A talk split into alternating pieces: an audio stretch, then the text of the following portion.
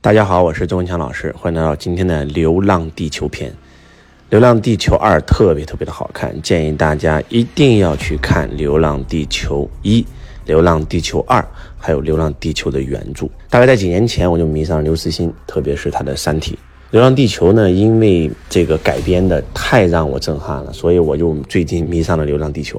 如果看过的朋友，你会发现，真的，这个电影可以让你开悟觉醒，你知道吗？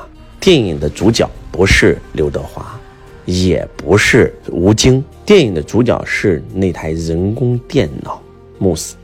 嗯，在危机时代，太阳发生旱灾，那么地球随时有可能被太阳吞并。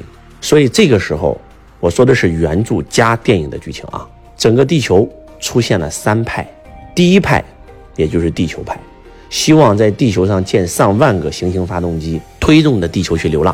帮助地球找到新的家园，找到一个新的恒星，然后人就能够重新从地底下钻到地上生活了。但是这个计划呢，漏洞百出，可以这样讲。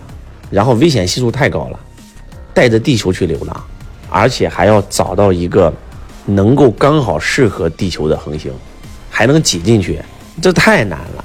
那第二派是什么呢？飞船派，不如咱造个人造飞船，直接带着人。带着无数受精卵，带着所有动植物的受精卵细胞，然后呢去找一个宜居的星球嘛。那第三派，那就是电影里面的这个数字生命派。那么这个电影里面，不管是太空电梯的危机，还是月球危机，还是这个火星危机，其实啊，它都是那个人工智能在搞鬼。那个人工智能慕斯制造了无数起车祸，让刘德华的女儿死了。刘德华是个科学家，要把自己女儿的意识上传到云端，因为他是研究数字生命的。然后各种各样的危机导致着刘德华到最后把自己女儿的意识不但上传，而且接入了人工智能的电脑，然后让人工智能有了意识。有了意识以后，啊，整个世界其实就已经全变了。为什么全变了呢？因为那个慕斯那个人工智能电脑跟人类的目标其实是一样的，又是不一样的。为什么说是一样的呢？都是为了人类文明的延续，而人类呢还想保护这个地球，还想保护人类本身。但是那个牧师没有，牧师想保护的是人类文明。换句话讲，地球要不要都可以，人类要不要都可以。讲到这儿，可能很多人都懵了啊。就是当刘德华的女儿意识上传到云端以后，他女儿活了过来。他女儿活了过来，当然了，虽然活在了这个电路板的世界，或者说虚拟的元宇宙的世界，但是他有意识啊。而且刘德华也活过来了，也也有意识啊，他的意识也上传了呀。那么人类文明就没有灭亡啊？如果把全人类的意识都上传到云端，那人类文明不还在吗？有人可能说了，那我们不只能活在虚拟世界啦？我们不是只能活在电脑世界啦？对不对？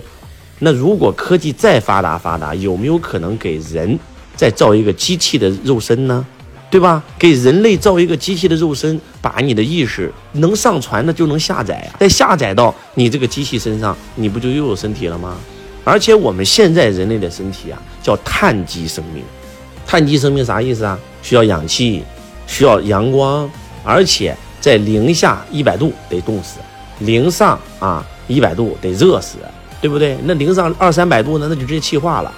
但是如果说给人类的身体变成全金属的呢，把它变成硅基生命体呢？我们人类不需要氧气，我们人类新生命不需要阳光，我们在火星就可以生存啊，我们在任何一个星系都可以生存啊，我们可以在零下一百度、一千度下生存，我们可以在零上一百度、一一千度下生存，什么概念？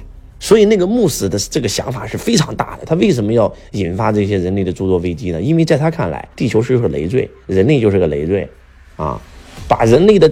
意识全部上传到云端，然后继续发展人类文明，这才是核心。这个世界，这个境界太高了，太大了啊！有人可能听到这儿以后，可能就有点惊呆了啊！原来是这么回事，这个故事讲的是这个呀？是的。有人可能又说了，周老师那是虚幻啊，科幻故事。我告诉你，所有的科幻都会成为现实。你们知不知道，马斯克现在做的这件事就很接近于这件事啊？马斯克一要保护地球，地球派，对吧？他搞特斯拉，公开特斯拉所有的专利。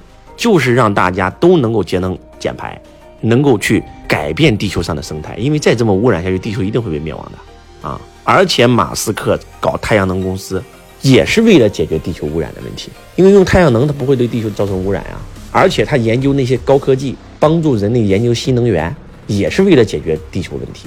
地球什么时候会完？要不就是你给我扔个核武器，我给你扔个核武器。他说他要赶在第三次世界大战之前研究完成嘛，对不对？研究完成能够殖民火星嘛？啊，这是他第二个计划。咱们先把第一个计划讲完。人类以前是靠能够取火是靠木头，对吧？后来是靠煤、煤炭，后来发明了石油、天然气，但是都会被挖掘完的，那是不可再生资源。但是如果人类现在正在研究一个叫可控核聚变技术，在《三体》里也有讲完。简单的理解就是人造太阳。太阳之所以有取之不竭、用之不竭的能量，就是因为这个可控核聚变技术。有了可控核聚变技术，人类才有可能在地球上造那个发动机，才有可能让几万个这个这个行星发动机推着地球往前走。有了这个可控核聚变技术，人类才有可能这个把飞船正儿八经的送入太空，才有可能让我们的飞船飞出太阳系、飞出银河系。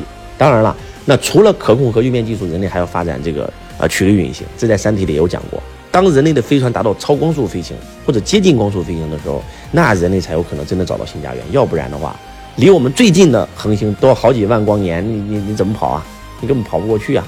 啊，然后所以马斯克在做第二个 SpaceX，就是以一己之力推动整个人类的航空发展，不管是可控核聚变技术，还是这个曲率隐形驱动技术，都是为了让人类将来能够找到新的星系来做文章，让人类能够成为跨行星的种族。因为以化学方式的这种火箭推送器太慢了，去个月球、去个火星，那那那都得将近小一年时间。你不要说你去这离开太阳系了，对吧？现在美国那个叫旅行者一号都还没飞出太阳系呢，那飞了几十年了，那技术不行，必须得升级迭代。啊，好消息是去年说美国硅谷都已经可控核聚变技术已经研究成功了嘛，那下一步就是曲率隐形嘛。所以马斯克又在做地球派做的事儿。啊，保护地球又在做这个飞船派的事儿啊，发展航空。那他还在做第三个数字生命的事儿。马斯克说啊，现在人类在研究永生，有两种永生，一种是肉体，一种是意识永生。如果人类现在发现人体干细胞衰老是取决于干细胞啊，如果给人体打那个端粒酶的干细胞，人类就可以延缓生命的话，甚至将来可以永生，活几百岁、几千岁的话，马斯克认为这是一场灾难。你想想，那些有钱人就不会死了，那些有权有钱的人。他就会遏制普通人的发展，那还说什么说？地球就真的变成他们的了，没有新陈代谢了呀。所以说，马斯克说要研究人类的什么意识永生啊？他有一家公司做脑机接口的，说给你大脑里植入一个芯片啊。有些人的这个脑神经有问题，所以你的腿呀不会走路啦，眼睛看不到啦，他修复你的脑神经就有可能让你重新走路。这个还不是最牛逼的，最牛逼的就是我们道家。打坐的时候，大周天、小周天啊，有一个动作叫舌顶上颚。舌顶上颚的时候呢，就是很容易让人这个修炼开悟、觉醒。那马斯克就发现啊，如果说舌顶上颚的时候，发现你的这个脑电波啊，有一个地方啊，急剧的在做链接，那如果为你大脑里植入一个芯片，然后在你大脑那几个神经元里做链接，就能实现修炼的效果，让人开悟呢，那该多好啊！这个还不是最牛逼的，来，最牛逼的就是，如果你大脑那个芯片就是一台电脑呢？你不需要学任何语言了，你在自己的就举个例子吧。现在你们问我这个英文怎么读，我不会读，但是我只需要拿部手机，对吧？把你那个英文输进去，我就会读了。那如果这部手机植入我的体内呢，植入我的头脑呢，我不就直接不用看手机了？我在内在我就直接告诉你了吗？那人就真的就是变成机器人了。其实现在的人啊，已经不是完全的人了，现在的人其实就是半机械了。为什么？因为我们都离不开手机，我们都离不开汽车。所以说，这个马斯克太牛了啊。结合《流浪地球》看，你就终于明白了。当然了，马斯克很伟大，对吧？那周老师做的事同样伟大，因为周老师希望，对吧？不管是你这个地球啊，还是去太阳系，还是去其他行星，还是那句话，人如果觉醒以后啊，没有战争了啊。人如果觉醒以后啊，就不会再破坏地球了，不会破坏地球了，我们人才有可能真的和平发展，才能拥有幸福的人生。就算你去到火星，你人类不提升，对吧？还是活在贪嗔痴慢疑里。依然给火星资源给你开发完了，对吧？那火星有可能还是会发生战争，所以我们做的事同样伟大。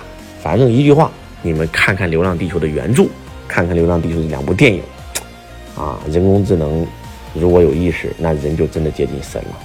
因为现在人什么都能造出来，但是就造不出意识。人工的钻石跟这个天然的钻石最大的区别就是意识。那如果说人工智能能够觉醒啊，那真的是未来的世界真的会发生完全的改变，就像最近马斯克研究出来的那个 ChatGPT 一样，对吧？那真的是太震撼了，可以帮我们写论文，可以帮我们打官司，可以你问什么给你答什么，而且它是可成长化的，所以未来扑面而来。就如果你再不提升，可能你将来去工厂工作的工作都找不到了。啊，特斯拉的这个无人工厂，这个几十万平方公里的这个汽车车间啊，然后做一台汽车，整个车间只需要两个人，而且这两个人都是博士后。啊，华为的手机工厂无人工厂，五秒钟做出一台手机啊，全程只需要一个博士。所以呢，未来扑面而来，所以你要赶快学习，不然你会失业的。看《流浪地球》啊，强烈推荐《流浪地球》。我是周文强老师，我爱你如同爱自己。